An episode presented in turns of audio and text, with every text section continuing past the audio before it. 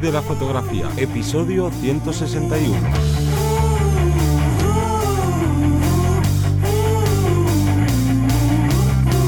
Bienvenido o bienvenida al podcast que te enseña a vivir de tu pasión, es decir, vivir de la fotografía, donde semana tras semana te traemos todo lo relacionado con el mundo fotográfico como negocio, ya sea la parte de marketing, la de búsqueda de clientes, la de cuánto cobrar y bueno, un largo etcétera. Me voy a presentar, yo soy Johnny Gómez y esta vez sí, conmigo y contigo tienes a Teseo Ruiz. Hola, buenas.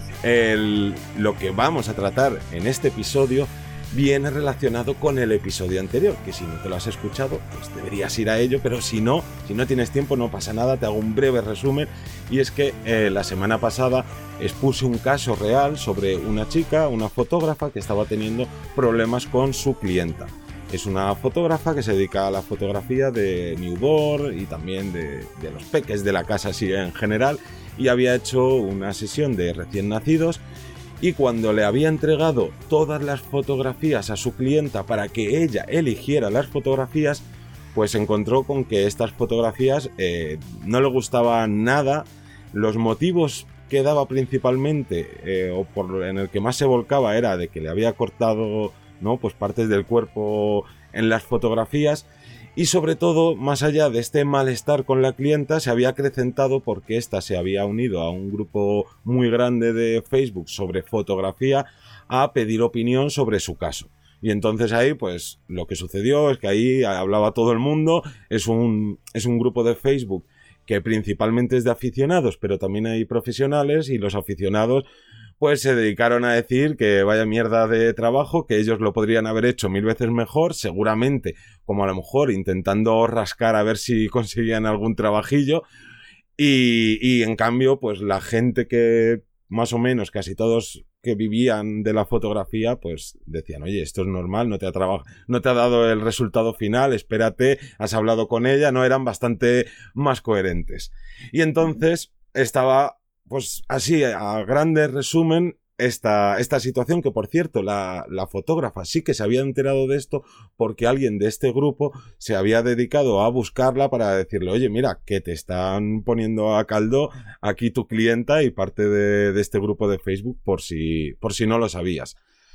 Entonces, lo que dejamos fue eh, los, ¿no? los comentarios dentro de la web por si nos queríais dar ideas o qué habríais hecho vosotros en este caso no hemos podido recibir apenas nada porque en realidad debido a otra vez a incompatibilidades con el trabajo lo estamos grabando pues mm, dos días después de, de subir el, el podcast entonces vamos a dar las claves que nosotros haríamos y las que proponemos si te encuentras en esta situación. Pero ojo, que si podéis seguir escribiendo y decir, oye, pues no habéis dicho esto, pero yo habría hecho esto otro y demás. Entonces así, a modo de resumen, un poquito, es de lo que, de lo que va a tratar este, este podcast. No sé a ti, Deseo, qué te parece la situación que estaba viviendo esta fotógrafa.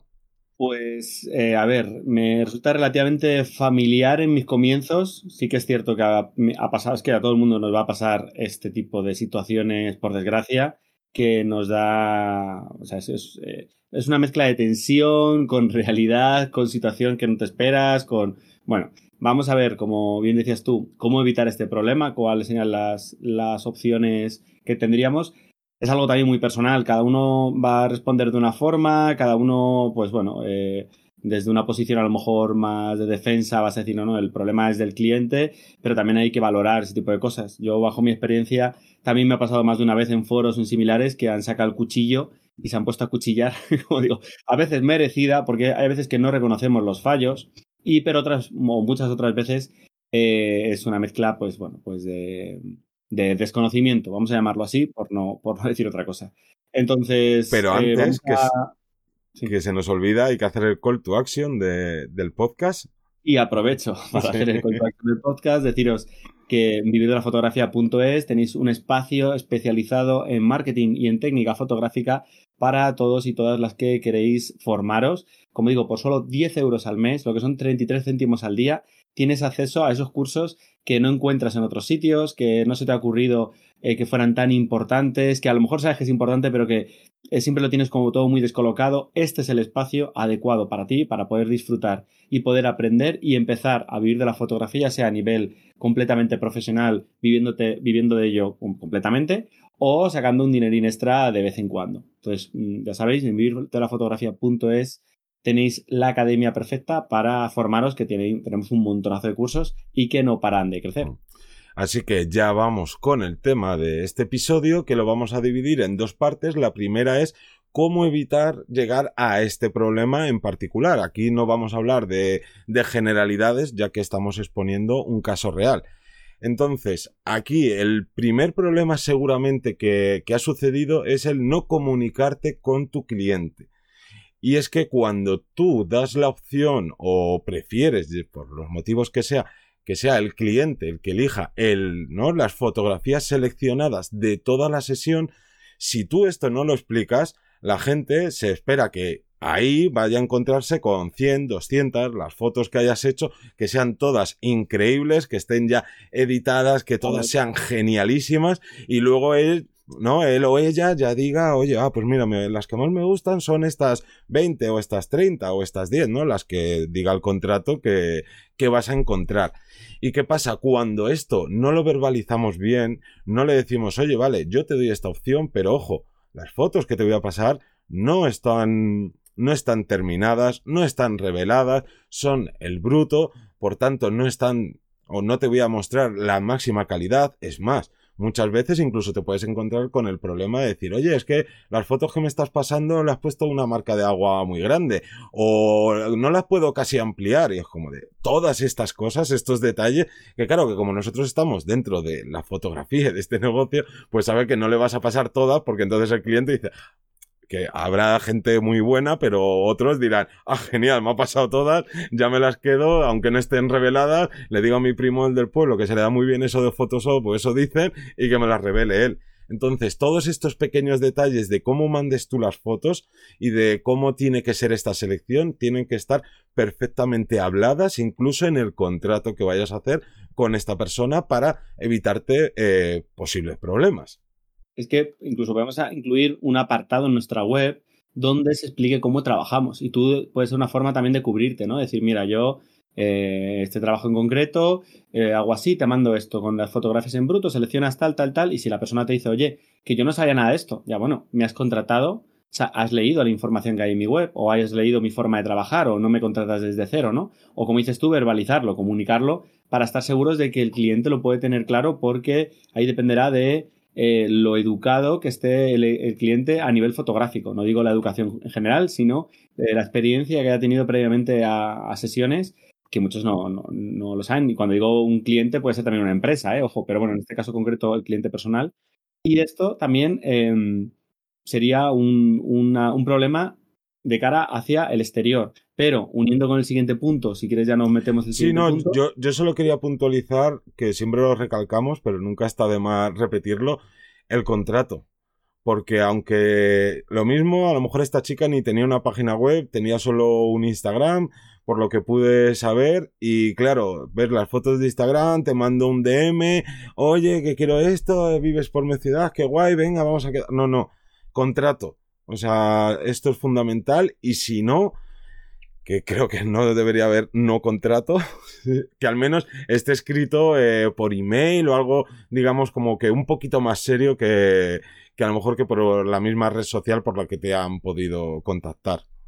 Correcto. Hmm. Y como comentaba, tenemos esa parte de problemas exterior, pero el problema interior también puede existir y hay que ser realista y hay que de vez en cuando, pues, eh, reconocer los errores. Y en este caso, el pensar que ya, porque uno de los problemas que teníamos en este tipo de fotografías, de lo que se quejaba el cliente, la clienta era que cortaba los pies en la fotografía. Y por lo visto, eh, la fotógrafa se defendía diciendo, es que luego yo reencuadro, eh, reencajo la fotografía, la recorto como yo quiera.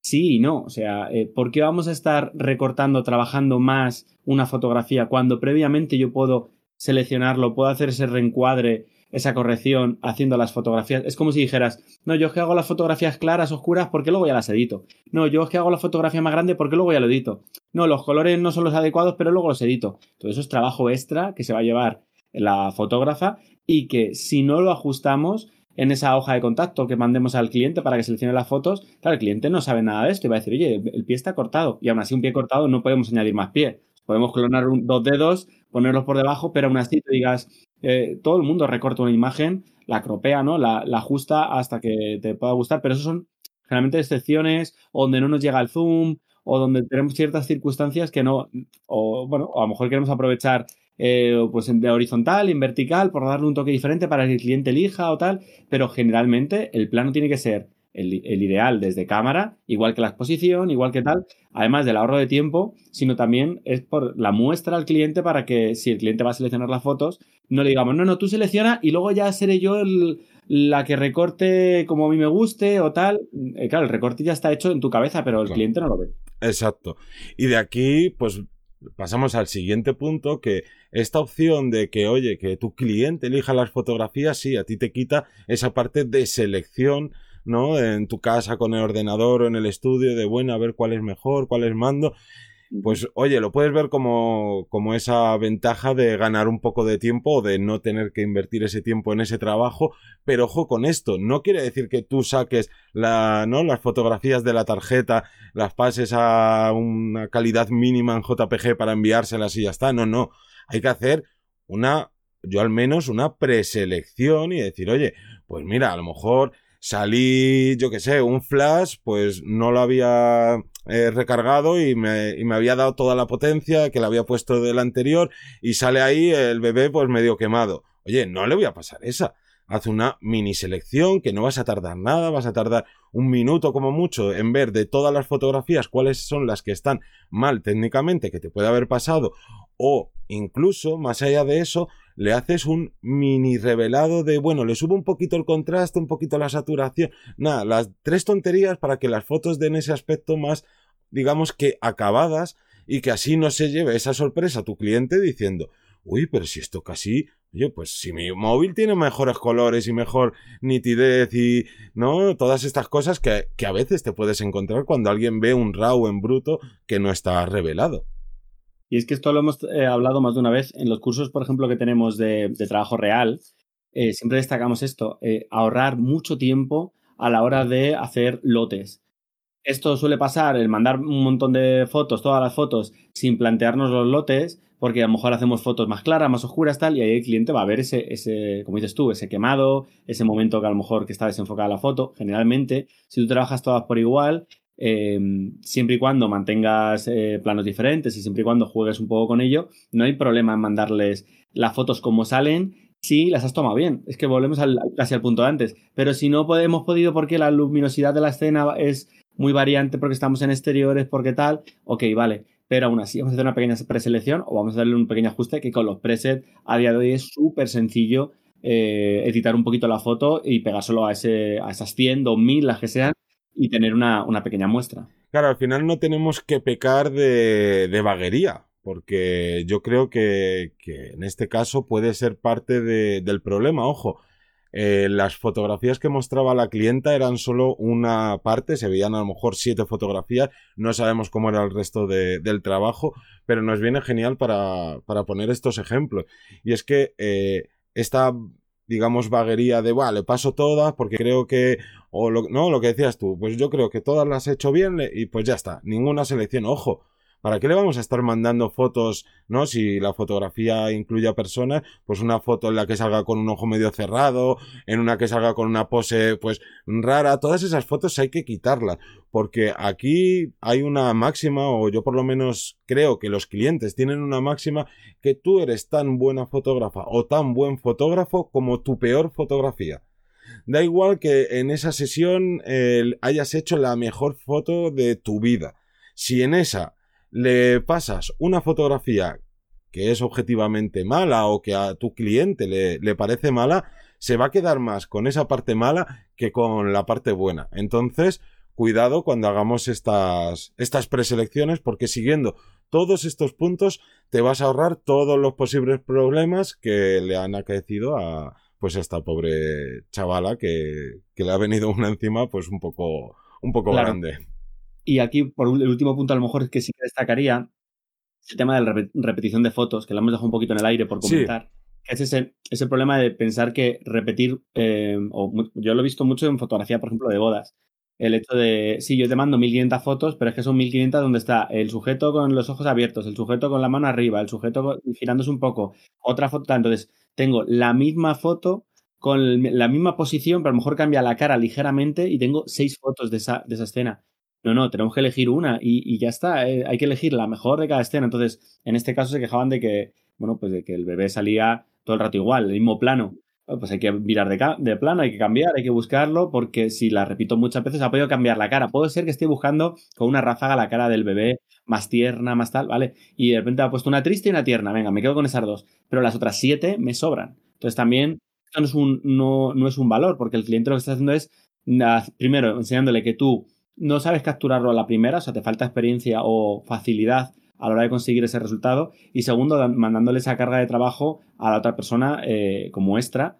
Y, y, ya me las eliges tú, ya verás. Entonces, eh, aquí también, eh, antes no lo hemos comentado, pero igual podemos hacer que el cliente las pueda elegir siempre y cuando eh, sepa también que si elige de más, las puede abonar, las puede pagar, pero para eso tienen que ser todas diferentes, o no diferentes, pero no pueden ser todas iguales porque si no el cliente no te va a elegir siete mirando a cámara, iguales. Total. Entonces, yo creo que ahí ya cambiaríamos, ¿no? Pasaríamos a mm. qué hacer en esta situación. Mm. Y si quieres, Johnny. Sí, pues a ver, aquí volvemos a lo mismo, es comunicación, comunicación, comunicación.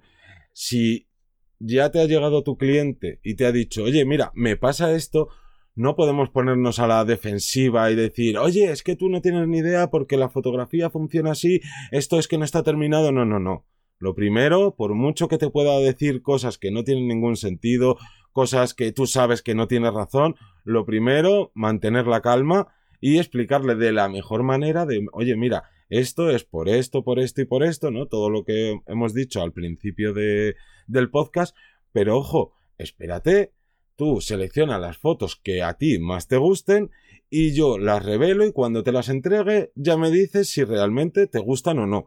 Pero hay que intentar no eh, seguir avanzando con el trabajo porque si nos quedamos en la discusión en ese no en este caso en concreto no llegamos a, a ningún, a ningún lugar. Si tú sabes que tú eres una persona profesional y que cuando termines ese revelado pues va a estar la persona contenta, oye, vamos a intentar llevar a, la persona, digamos que a esta clienta a tu terreno. Es que ahí viene la parte, primero yo lo diría casi profesional y, personal, ¿no? Tenemos una parte profesional. Primero, si tú has cumplido, si sabes que has cumplido como profesional porque has cumplido eh, los pasos que tú habías explicado previamente a nivel comunicativo, a nivel escrito, lo que sea, tú ahí no tienes más que hacer, porque ya has cumplido y has ofrecido la calidad que ellos han visto en tu portfolio igual o más de lo que tú tenías.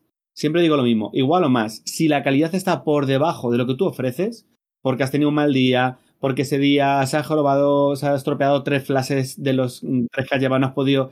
Cuando no has podido cubrir esas necesidades como profesional, es cuando dices, vale, ok, lo que te he entregado no es óptimo, hay una remuneración, ya sea te vuelvo a hacer la sesión, te devuelvo el dinero, eh, quédate qué tal. Y esos son casos muy concretos, muy aislados, donde, bueno, pues no hemos tenido la experiencia o el nivel necesario para cubrirlo o la situación se ha dado. Y ahí como profesional hay que reconocer nuestro error, que todos cometemos errores y eh, en este caso afrontarlo, decir, vale, esto yo te ofrezco esto otro y veremos. Pero, ojo, Cuidado, que no nos engañen también, que puede ser la otra posibilidad de que la otra persona solo sepa patalear, liártela, buscar para que le vuelvas a ofrecer eh, quedándose con la primera sesión o una segunda sesión. Que eso suele pasar no mucho, pero yo, vamos, he encontrado más de un caso de gente muy lista que es como, no, no, pues yo dame no te, no te edito ninguna de las de primera sesión o no te mando nada de la primera sesión, hacemos una segunda. No, no, pero ya que las tienes, es que ese trabajo también vale su tiempo. Y es como, no, no, pero si no decías que no estabas contenta con ese trabajo, ¿no? Jugar un poco con eso. Entonces, como digo, es una, hay primero una parte profesional en la que tú tienes que saber si has cumplido y en el caso de que hayas cumplido, ok, ya te puedes quedar tranquila ahí. Si no has cumplido, vamos a eh, solucionarlo. Y luego tendríamos una parte personal Igual, con el tema de redes hay muchísimo eh, presión, muchísima ansiedad y angustia, sobre todo para los que estéis empezando. Entonces, si esa persona solo se dedica a, meter y a cuchillar, como decíamos antes, a, tu, a tu presencia, a tu persona, eh, intenta pasar de ello, aíslate de esa, de esa comunicación, en este caso de Facebook, ¿no? De ese grupo, porque nos ha, nos ha pasado a todos. A mí el primero me ha pasado con muchísima presión de, canal, de, o sea, de vídeos de YouTube, por ejemplo, de gente que, que lo ponía en cuestión o no, que te ponen, te insultan, te ponen a parir, vamos a decirlo rápido y mal. Entonces, eso eh, no tiene tampoco que arrastrarte mucho más. Siempre y cuando tú sepas que has hecho bien tu trabajo, ok, eso ya lo aíslas. Y hablamos de, al principio de mala fama, ¿no? O de, o de cómo gestionar eso. Eh, yo, por ejemplo, tengo en el contrato eh, que no se puede hacer comunicación mm, mala sobre mi forma de trabajar o sobre el resultado siempre y cuando se acepte en la propia sesión. Lo tengo en todos los contratos. ¿Esto significa que la persona puede hablar mal de mí? Claro que sí, pero esto también significa que es una forma de decir, tú puedes ser profesional o no, eh, pero yo, si, voy a poner algo en duda, va a ser tu trabajo, no tu persona o tu... Entonces, cuidado con ese tipo de cosas. Y aún así, aunque podáis coger, penséis que vais a poder coger mala fama por un trabajo que os ha salido regular, eh, pensar que hay muchísimos fotógrafos y fotógrafas que les ha pasado lo mismo y que en, eh, sé, en varios meses nadie se vuelve a acordar. Hay tanta información en Internet que para bien y para mal, ojo, no lo estoy diciendo como síntoma de defensa, ¿no? Decir, no, bueno, yo puedo trabajar mal porque luego dentro de unos meses la gente no se acuerda de, mi trabajo. No, no, al contrario, digo como refuerzo. Si alguna vez tenéis un error, si alguna vez habéis hecho algún trabajo mal, intentar pagar por ello, ajustarlo y luego pensar que eso va a pasar y que eh, con vuestro trabajo positivo iréis eh, ganando, ganando esa perspectiva, ¿no? Ganando mm. eh, esa parte negativa. Claro, y en el caso de que os podéis encontrar un cliente, una clienta que mm, a pesar de tú haber hecho un trabajo excepcional, que todo lo hayas hecho perfectamente correcto, eh, te puedes encontrar con clientes pues que te quieren tocar las narices. Y aquí también yo pongo un ejemplo que está alejado de la fotografía que vi hace poco y es que, eh, bueno, yo estaba con unos amigos, fuimos a, a un bar a tomar unas copas y pues parte de los camareros, la verdad es que el trato que tenían al público, tanto a nosotros como al resto, era bastante decepcionante por decirlo suave. Y fuimos a ver qué es lo que decían en, Google My Business, ¿no? Todas las reseñas de Google de, de este bar. Y tenían casi todo eh, reseñas, o la gran mayoría dan reseñas muy buenas, pero como en cualquier negocio, siempre vas a tener a gente que pues dice cosas eh, absurdas, ya sea porque tú la, ¿no? has tenido un mal día, la has tratado mal, o porque pues mm, se te han cruzado y le caes mal y punto. Pero el mayor error que tenían era que solo contestaban a las malas reseñas. Y ahí lo que le estás dando es más visibilidad a esa persona, a ese hater, que no, que te puede al final intentar tocar las narices sin ningún motivo y no te puedes centrar en eso. Es como has tenido una mala reseña o hay alguien que piensa que tú no has hecho el trabajo correctamente. Oye, pues obviamente no a todo el mundo le va a gustar tu trabajo y esto no es porque tú estés empezando o porque lleves pocos años, que esto le va a pasar a todo el mundo por mucho que lleves 30 años trabajando que siempre te puede pasar alguna cosa así y entonces ante estas situaciones lo que hemos dicho en el primer punto aquí que es comunicación con tu cliente lo que has dicho tú si eh, tú has cometido algún error se repite la sesión y si no oye pues mira me olvido de esto ya se ha acabado ya voy con mis siguientes clientes y a seguir trabajando que es lo que hay que hacer al final de al final de cuentas yo creo que como resumen estaría muy bien, eh, pero esperamos que no pase este tipo de situaciones a ninguno ni a ninguna y que cuando pasen, bueno, pues que lo podamos, lo podáis solventar lo mejor posible. Creo que también es muy interesante ponerlo en común como estamos haciendo aquí, entonces eh, os eh, animamos a que nos escribáis con posibles problemas que habéis tenido en vuestro día a día fotográfico y a lo mejor estaría bien ir resolviendo aquí en alguno de los podcasts esas posibilidades con nuestro punto de vista que es un punto de vista más eh, frente a, esa experiencia que vosotros habéis podido tener. Exactamente, así que nada más que dar las gracias a todos los que os suscribís a los cursos, a los que nos escucháis y dejáis valoraciones en Apple Podcast, a los que nos comentáis en ebooks, nos seguís en Spotify y todos los podcasts que existen. Nos escuchamos el próximo lunes a las 7 de la mañana. Un saludo.